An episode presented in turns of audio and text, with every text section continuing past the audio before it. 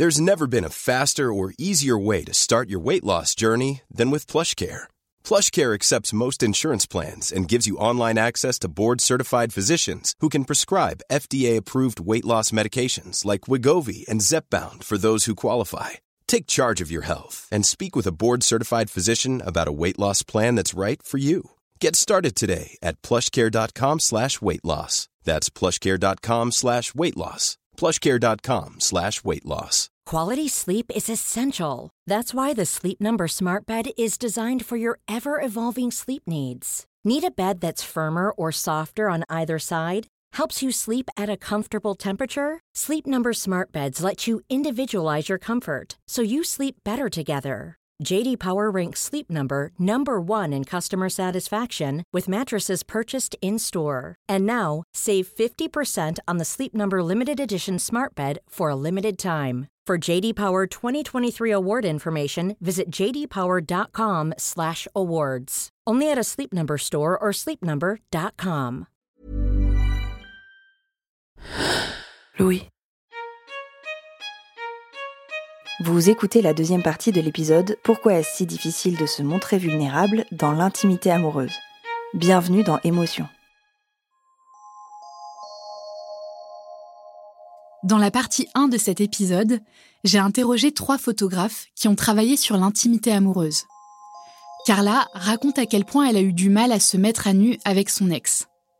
Margot et Io ont quant à eux vécu une passion amoureuse fulgurante, qu'ils célèbrent dans leur série Foreign Affair. Après s'être rencontrés une première fois au sein d'un atelier photo, Margot et Io se recroisent par hasard des années plus tard, à Paris, dans le quartier du Marais. J'étais à Saint-Paul euh, dans un bar et euh, Io faisait une conférence au centre culturel suédois qui se qui est pas très loin. Et un ami à moi était à cette conférence-là et euh, devait me rejoindre dans le bar après. Et il va voir Io à la fin de la conférence pour lui proposer de l'accompagner en lui disant bah voilà il y a Margot qui est là avec quelques amis est-ce que tu veux euh, venir dans le bar? Donc il a il a accepté tout de suite. Il se apparemment il se souvenait de moi. Et euh, quand on est quand on s'est retrouvé dans ce bar et ben je crois que là c'est là où tout a entre guillemets explosé. C'est-à-dire que euh, ben on, on s'est plus quitté euh, entre guillemets à la suite de ça. C'est-à-dire qu'on a on a passé cette soirée ensemble et et puis la nuit qui a suivi c'était vraiment très direct, très fort. Quand ça arrive, on, le sait. et c'est comme ça que qu'on se rencontrait et qu'on a commencé notre, relation. C'est après une sorte. Des fois, c'est difficile avec les mots en français, mais oui, j'imagine qu'on dit euh, coup de foudre. Je sais pas, on se rencontrait. Et je suis rentré dans une entré dans une bar où elle était et elle était vers le comptoir et je dis salut. Elle a même euh, sauté sur moi, je pensais. Moi, je l'ai pris et je la, je la porté. Et, et après, on s'est mis euh, autour d'une table, que nous deux, et il y avait des amis à elle, des amis à moi, et, et on s'est mis complètement à côté de tout le monde. C'était drôle parce qu'on était chacun avec des amis. Lui était venu avec des amis, moi j'avais des amis, et en fait on les a complètement oubliés. C'est ça qui était fort, c'est pour ça que j'ai cette euh, soirée pour moi qui est très euh, très forte parce que euh, on s'est, il est rentré dans ce bar, on s'est vu, on s'est mis à se parler, et je crois qu'après je, je ne voyais plus personne d'autre et lui non plus. Et les gens étaient là, bon bah qu'est-ce qu'on fait? Enfin voilà, il y avait ce truc qu'on était dans une bulle tous les deux.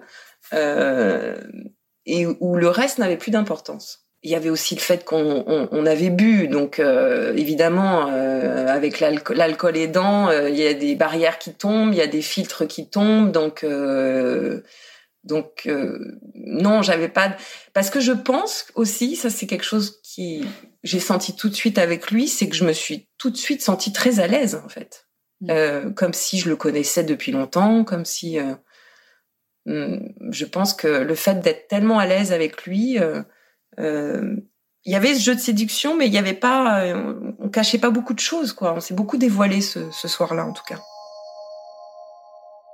Margot et Io passent la nuit à parler, rigoler et faire l'amour. À ce moment-là, Margot se sent très sensible, et cette sensibilité se traduit plus comme une porosité au monde qui l'entoure je me sentais vulnérable, mais c'était euh, de l'ordre du euh, émotionnel, c'est-à-dire que la moindre chose pouvait, j'avais l'impression d'être sans peau, d'être à vif, euh, mais pas d'une manière négative, c'est-à-dire que c'était plutôt, je pouvais m'émouvoir très facilement pour telle ou telle chose, et je pensais, je pense que ça venait de effectivement de, de cette passion amoureuse que j'avais, qui commençait, qui démarrait et qui devenait plus concrète à ce moment-là que dans le jeu de séduction qui, qui a eu un peu avant. Et je me sentais pas vulnérable dans ça, plutôt la contraire, je pense. Euh, et c'est ça qui peut-être aussi a, qui a donné cette sensation que, que c'était fort, que parce que je j'avais pas besoin de ce masque-là ou ce masque-là ou ce masque-là, je sentais que je pouvais être qui je suis. Et ça, c'est fort comme sensation. En fait, dans ce que me racontent Margot et Io, je n'ai pas vraiment l'impression qu'ils se soient sentis vulnérables lors de leur rencontre, ou en position de faiblesse. Au contraire, comme l'explique Io, cet amour naissant l'a rendu plus fort et créatif. Et pour Margot, ça lui a permis d'être beaucoup plus sensible et ouverte sur le monde. La philosophe Claire Marin me rappelle que la vulnérabilité, c'est lorsqu'on est dans une position de faiblesse et qu'on peut être atteint et blessé facilement par l'autre. L'étymologie nous aide à comprendre ce mot de vulnérabilité. Euh, en latin, c'est la blessure. Et donc dans la vulnérabilité, euh, il faut bien voir que ce qui nous rend fragile, c'est une blessure antérieure, c'est-à-dire une agression qui vient de l'extérieur. Donc euh, dans la vulnérabilité, il y a une histoire, il y a un, passé euh, au, au, sein duquel j'ai été meurtrie, euh, j'ai été euh, éraflée, euh, j'ai été euh, euh, blessée par par l'autre. Ça peut être aussi une blessure psychique. Hein. Ça peut être des mots, des regards qui m'ont qui m'ont humiliée ou qui m'ont fragilisée.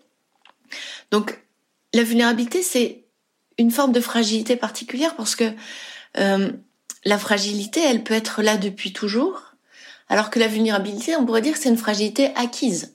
C'est, elle est liée à un contact avec le monde extérieur ou avec autrui, qui a été un contact euh, agressif euh, et qui peut aussi euh, m'avoir fait perdre un peu de la confiance ou de l'élan spontané que je peux avoir dans le rapport à autrui.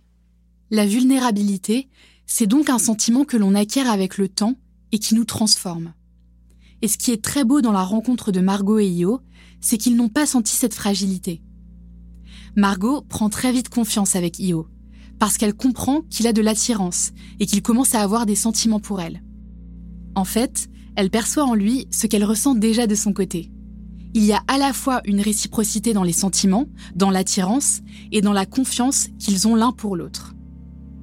Après cette première nuit passée ensemble, Io est contraint de rentrer en Suède. Margot reste à Paris mais les deux amoureux vont continuer à se donner rendez-vous tous les jours sur Skype. Pendant plusieurs heures pour parler, rigoler, se draguer et s'exciter. Pour être honnête, on a même fait du, du, du, du, sexe à travers le Skype. Hein. C'était, c'était vraiment ça. on se, on se racontait effectivement nos vies. Après, c'est vrai qu'on est un peu pareil tous les deux. On est, on est, on se pose les, dans le sens où on est attiré par l'intime. Mais c'était drôle parce que en parlant de séduction, je me souviens une fois j'étais avec un ami et euh, et euh, et j'ai dit ah j'ai un rendez-vous Skype là dans dans pas longtemps et je me mets à me maquiller en fait.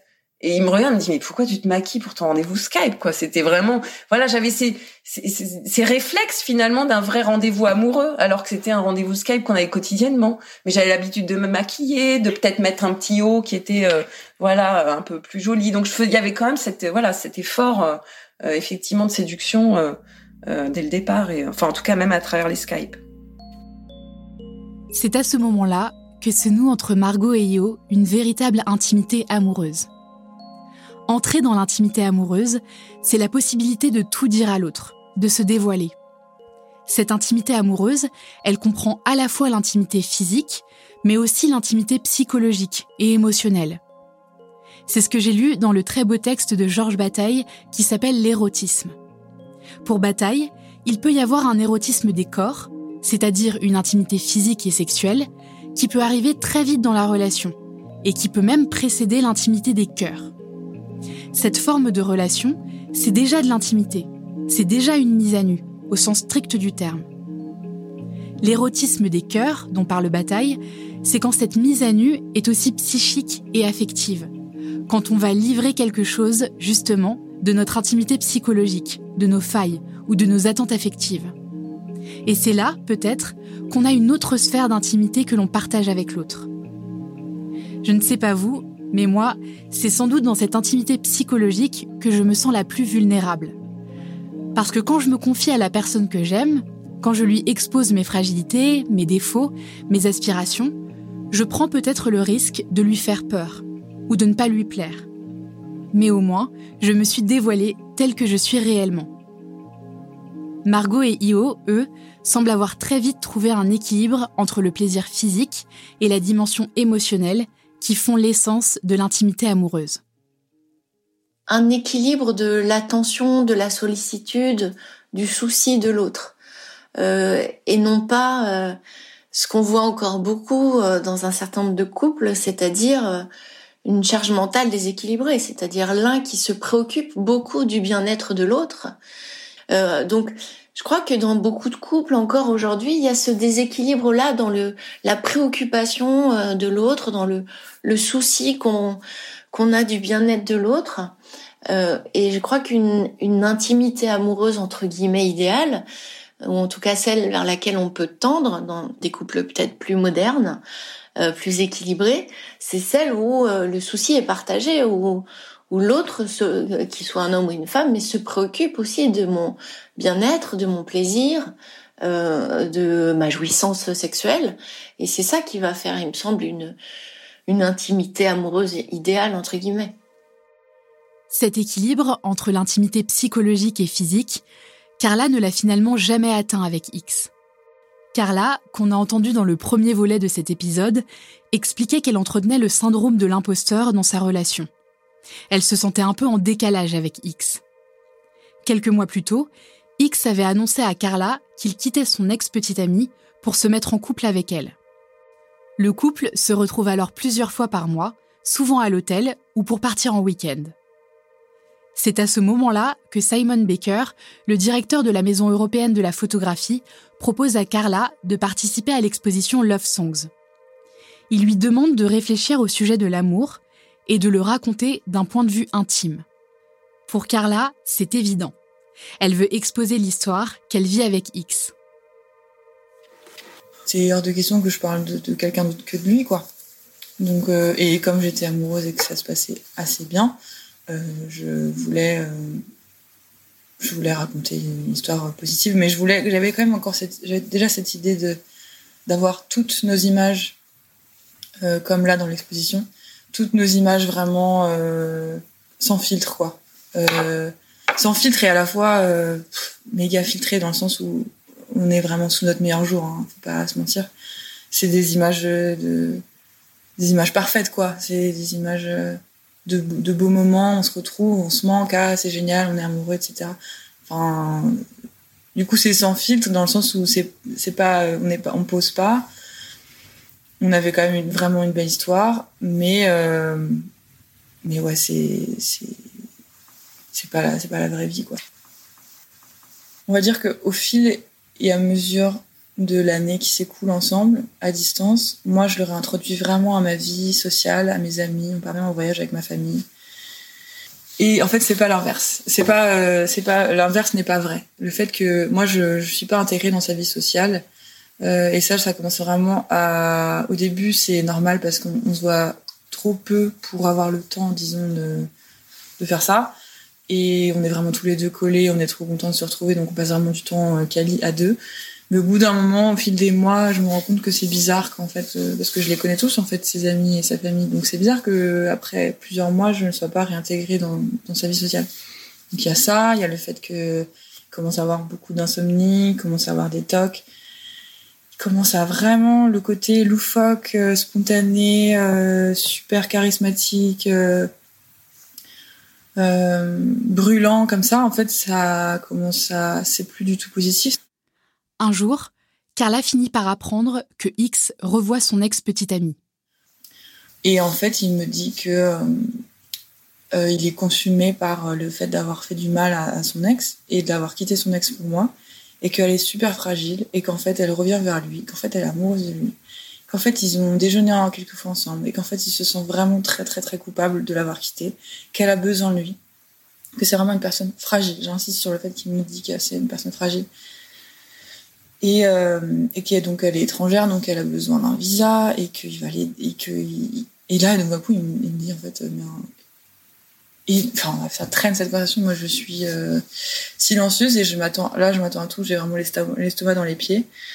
Et euh, en fait, il finit par me dire que euh, il, il a dû l'aider et qu'il a dû se paxer avec elle.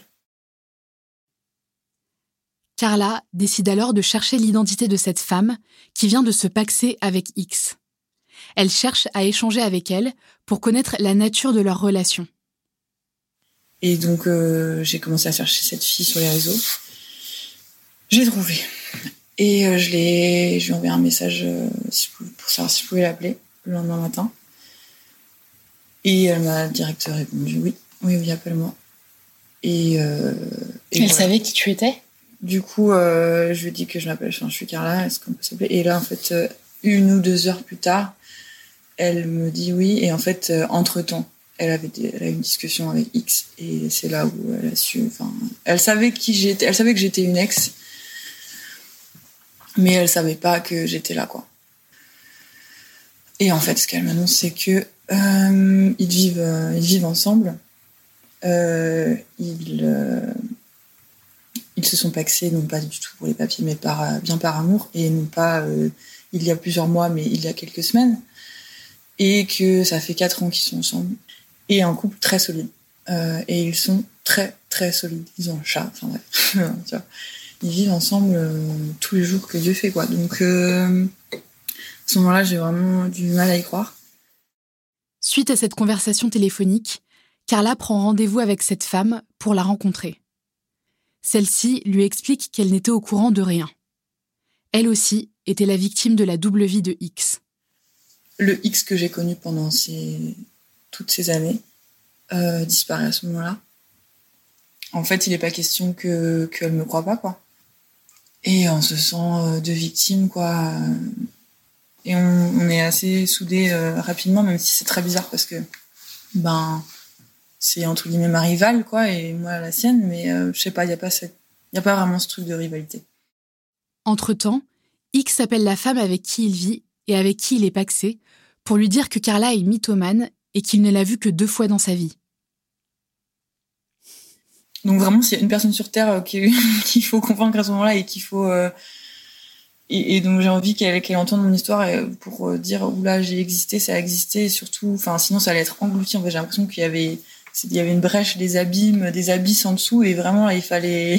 C'était une question de temps. C'est pour ça que je suis allée la voir direct aussi, parce que sinon j'allais être engloutie en fait dans, dans, ça, dans, la, dans le fait qu'il était en train de, de faire de, nier mon existence et notre histoire. C'était tellement violent. On se retrouve tout de suite après une courte pause.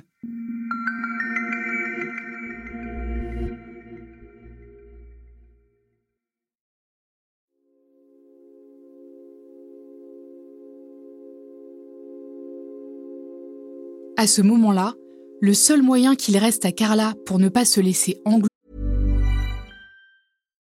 One size fits all seemed like a good idea for clothes. Nice dress. Uh, it's a it's a t-shirt. Until you tried it on. Same goes for your healthcare. That's why United Healthcare offers a variety of flexible, budget-friendly coverage for medical, vision, dental, and more. So whether you're between jobs, coming off a parent's plan, or even missed open enrollment, you can find the plan that fits you best. Find out more about United Healthcare coverage at uh1.com. That's uh1.com. Et disparaître, comme elle le dit, c'est de travailler sur les preuves qui lui restent pour montrer au monde entier que cette histoire a bel et bien existé. Pour guérir, Carla décide de repenser la série de photos qu'elle préparait pour la Maison européenne de la photographie. Elle n'y racontera pas son histoire d'amour avec X, mais la trahison qu'il lui a fait subir.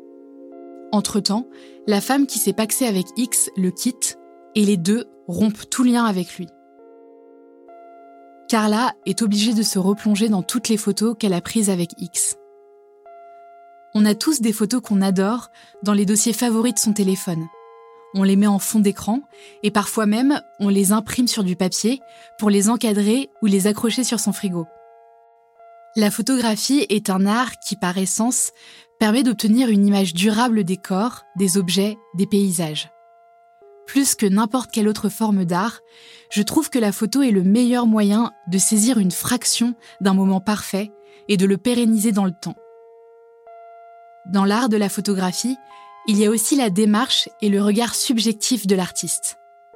C'est son point de vue qui compte avant tout, plus que le modèle qui est photographié. C'est à travers sa vision, son univers et son histoire qu'on va appréhender une photo. Pour sa série Another Love Story, Carla décide de raconter la trahison qu'elle a subie pour inverser le rapport de vulnérabilité qu'elle a ressenti dans sa relation avec X. J'ai directement euh, essayé de repenser euh, comment euh, présenter notre histoire d'amour avec cette énorme cataclysme qui venait d'arriver. Pour ça, elle reprend les clichés de leur histoire. Mais pour éviter d'avoir des problèmes liés au droit à l'image, Carla décide finalement de rejouer différents moments de leur liaison. Elle reproduit à l'identique les clichés réalisés avec X avec l'aide d'un modèle. C'est sa façon de se réapproprier leur histoire. Pour trouver ce modèle, elle choisit de caster le sosie de son ex, un acteur, qu'elle engage pour le projet. C'est une approche du coup plus performative de l'histoire et puis il y a plein de connotations du coup dans cette approche qui me plaisent et le fait de du coup d'avoir euh, un autre double dans l'histoire tout comme X était une double personne au final. Le fait de mélanger des, vraies images et des fausses images entre guillemets. Dans la série de photos de Carla Over Love Story il y a certains clichés originaux où elle pose avec le vrai X mélangés à d'autres photos prises avec le sosie de X du coup, est-ce que c'est, est-ce que là c'est un moment qui est rejoué ou est-ce que c'est un vrai moment entre guillemets? Et en fait, c'est ce que je me pose, c'est la question que je me pose par rapport à mon histoire à peu près tout le temps. Euh, qu'est-ce et c'est ça qui m'a aussi hanté longtemps après, c'est euh, mais quel moment était vrai dans notre relation et quel moment j'ai fantasmé, quel moment j'ai performé du coup aussi, quel moment j'ai j'ai fait, euh, pour, à quel moment j'ai posé pour la pour l'appareil, et à quel moment lui aussi, etc.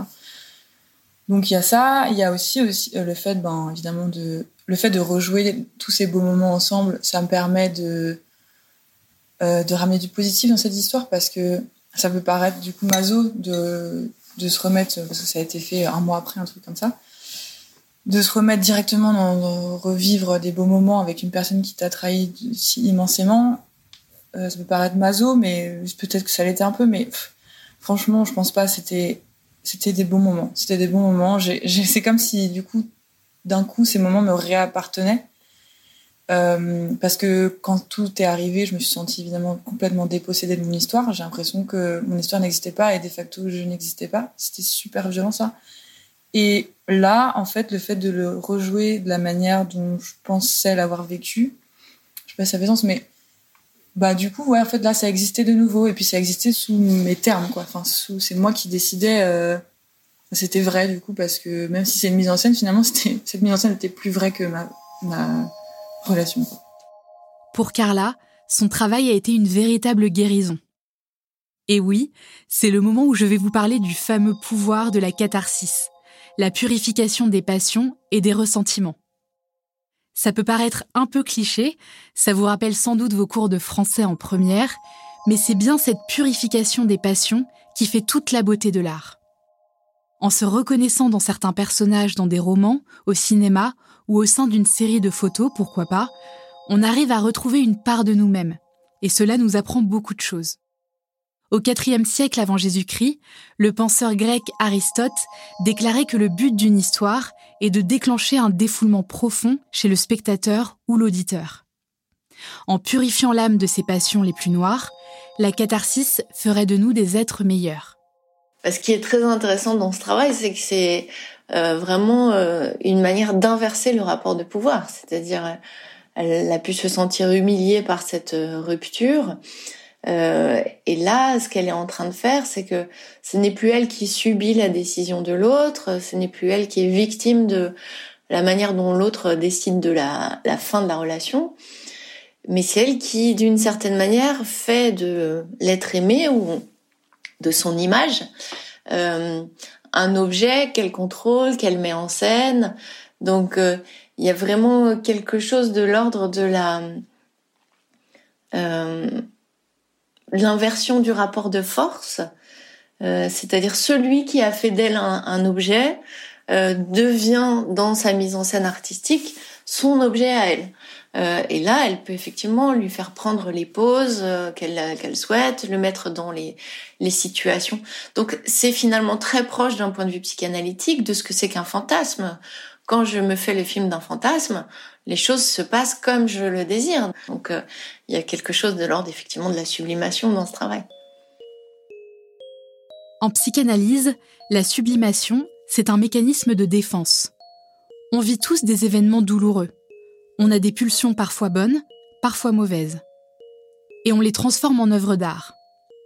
Pour Carla, le moyen de guérir et de faire vivre la colère, la tristesse et la rage qu'elle a ressentie après avoir été trompée, c'était de transcender tout ça dans son travail, la photo. Sans être artiste, on trouve tous un moyen de sublimer nos pulsions. Pour moi, produire des podcasts, raconter des histoires, recueillir la parole des autres, c'est aussi un moyen de transcender ce que je ressens. Comme Carla, les photographes Margot Vallard et Io Engstrom ont sublimé la passion amoureuse qu'ils ont vécue dans leur série Foreign Affair. Ce projet de photo, il a démarré en 2008. À ce moment-là, Margot et Io sont en couple, mais à distance. Margot prend l'avion pour venir voir Io une fois tous les deux mois, et Io se rend lui aussi de temps en temps à Paris. Un jour, le couple est au salon Paris Photo, et un galeriste propose à Io de faire une série de photographies sur le thème de son choix. Pour Io, c'est évident, il veut faire une série sur la passion amoureuse qu'il est en train de vivre avec Margot. J'avais envie de faire quelque chose avec elle parce que j'avais envie de tout faire avec elle.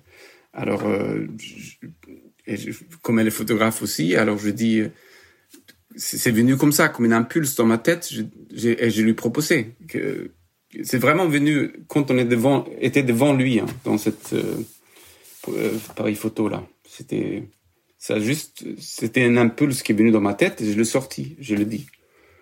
Et euh, lui, il a réagi et il a dit, comme oui, il était un peu surpris parce que, mais il a dit oui. Alors on était très contents. Margot et Io décident alors de se donner trois mois pour capturer la passion amoureuse qu'ils vivent avec un appareil photo. Entre la France et la Suède, le couple s'immortalise en train de faire l'amour, de manger, de rire ou de dormir. Donc on s'est dit, on va photographier de manière spontanée sans trop réfléchir, mais on avait quand même cette idée en tête de euh, de, pas non plus trop se prendre au sérieux, de de, voilà de, de montrer euh, dans cette passion amoureuse plusieurs aspects euh, l'humour, la joie, le, le, romantisme, la tendresse, la sexualité. Voilà, il y avait des on voulait montrer l'organique, mais aussi on voulait montrer la tendresse. Le donc voilà, on avait quand même quand on se disait on se photographie spontanément, on avait quand même ces idées-là en tête de montrer tous ces aspects-là.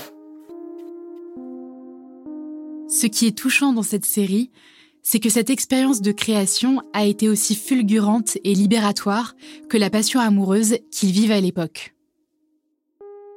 Avec Io et Margot, on est revenu sur quelques clichés de la série. Parmi ces photos, il y a des images très intenses, sur lesquelles on les voit s'embrasser à pleine bouche, comme s'ils voulaient se dévorer l'un et l'autre. Des moments plus doux, où l'on sent le regard amoureux de Io sur Margot.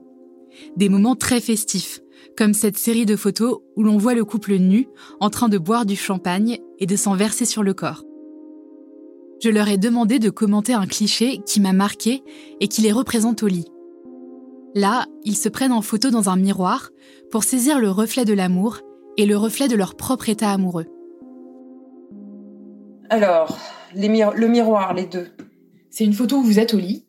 Alors, c'est une photo où euh, Io est sur moi et je vous êtes nu dans un lit? On est nu dans, un lit, on est en train de faire l'amour et euh, je me prends en photo dans le miroir en me regardant. En face de vous, en, face, de nous. Donc un miroir en plein pied, enfin qui vous prend, qui prend tous les corps. Ouais. Et, surtout, je me regarde aussi. C'est-à-dire, je prends, c'est-à-dire que je prends la photo de nous deux, mais je me regarde moi aussi dans le miroir. Euh, et l'autre photo, euh, c'est une photo en couleur, mais c'est la même euh, situation, mais euh, enfin, c'est le même moment.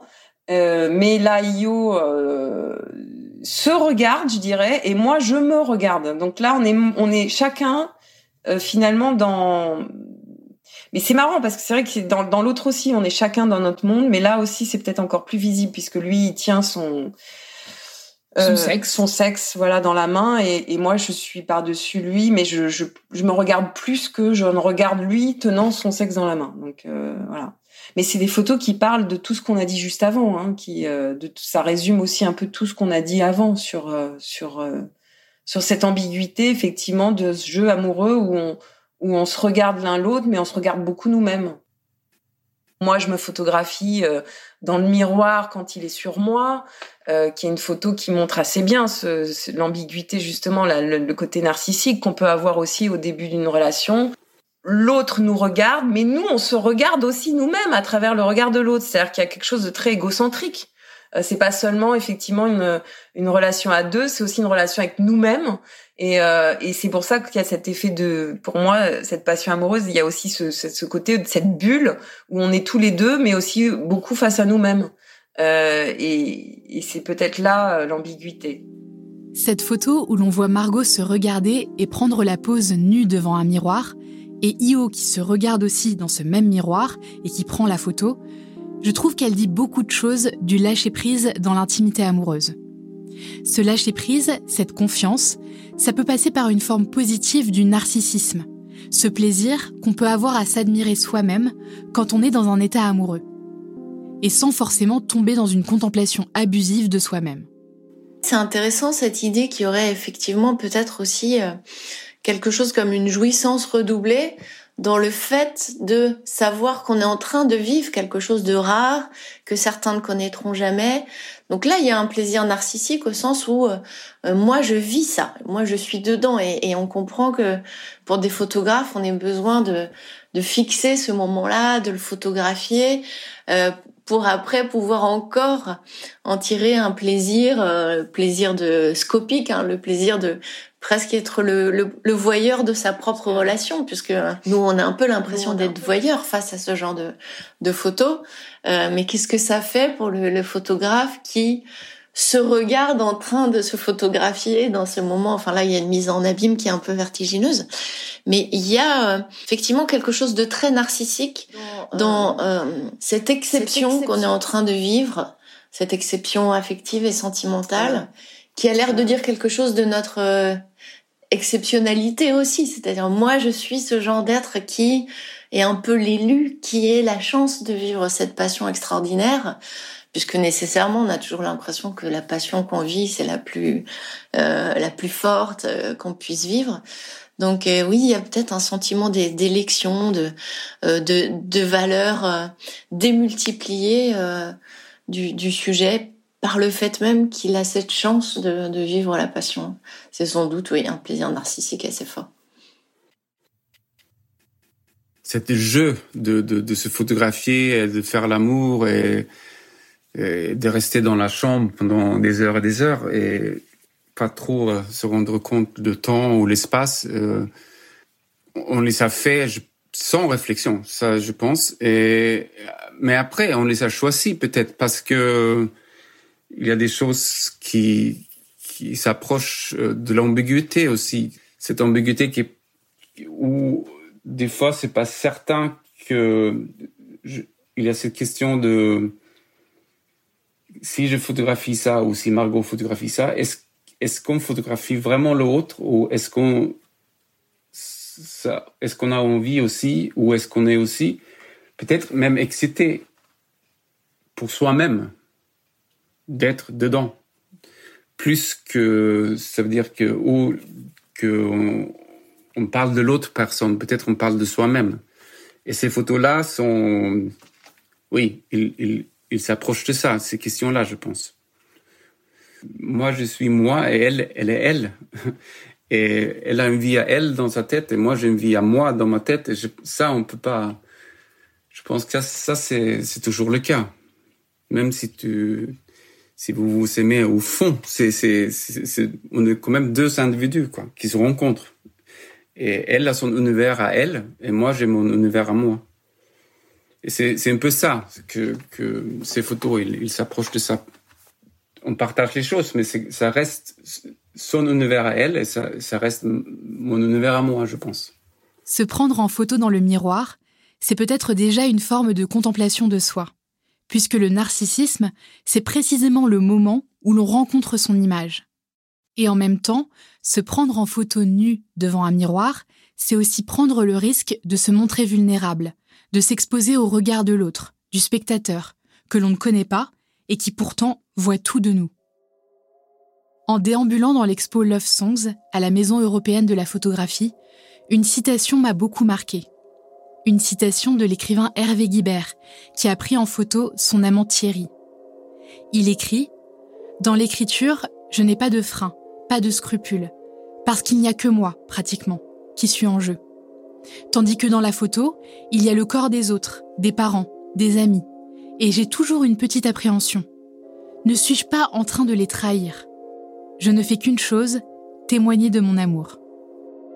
Je crois que le vrai talent du photographe, c'est de restituer la singularité de son modèle, de faire apparaître quelque chose d'authentique ou de très intime d'une personne. Et dans ce cas-là, il peut même faire surgir de sa vulnérabilité une forme de beauté.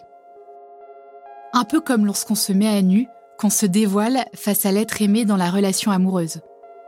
On peut se sentir vulnérable, nos faiblesses et nos sentiments sont exposés. Se mettre dans cette position de vulnérabilité, c'est prendre le risque d'être atteint par l'autre, d'être blessé, rejeté. Mais c'est parfois en se mettant à nu qu'on peut aussi se redécouvrir dans les yeux de la personne qu'on aime et qui nous aime.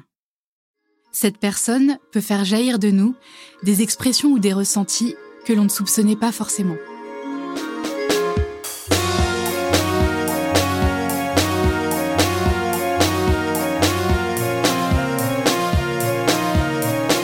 Vous venez d'écouter Émotion. Cet épisode a été tourné et écrit par la journaliste Camille Bichler.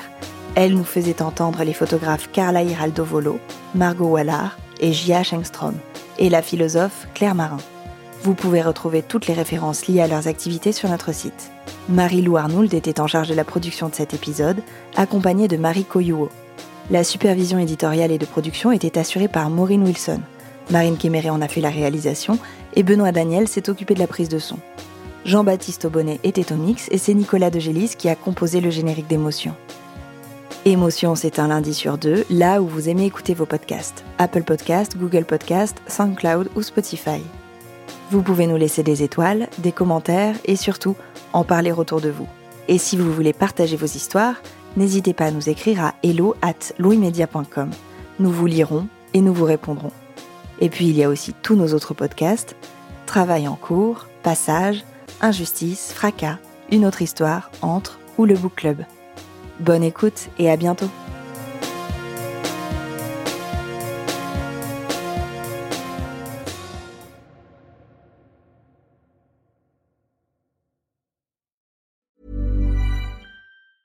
Planning for your next trip? Elevate your travel style with Quince. Quince has all the jet setting essentials you'll want for your next getaway, like European linen premium luggage options, buttery soft Italian leather bags, and so much more. And is all priced at 50 to 80% less than similar brands. Plus, Quince only works with factories that use safe and ethical manufacturing practices. Pack your bags with high-quality essentials you'll be wearing for vacations to come with Quince. Go to quince.com/pack for free shipping and 365-day returns. This message comes from BOF sponsor eBay. You'll know real when you get it it'll say eBay Authenticity Guarantee. And you'll feel it. Maybe it's a head turning handbag, a watch that says it all, jewelry that makes you look like the gem, or sneakers and streetwear so fresh every step feels fly. eBay gets it. So look for the blue check mark next to that thing you love and be confident that every inch, stitch, sole, and logo is checked by experts. With eBay Authenticity Guarantee, you can trust that feeling of real is always in reach. Ensure your next purchase is the real deal. Visit eBay.com for terms.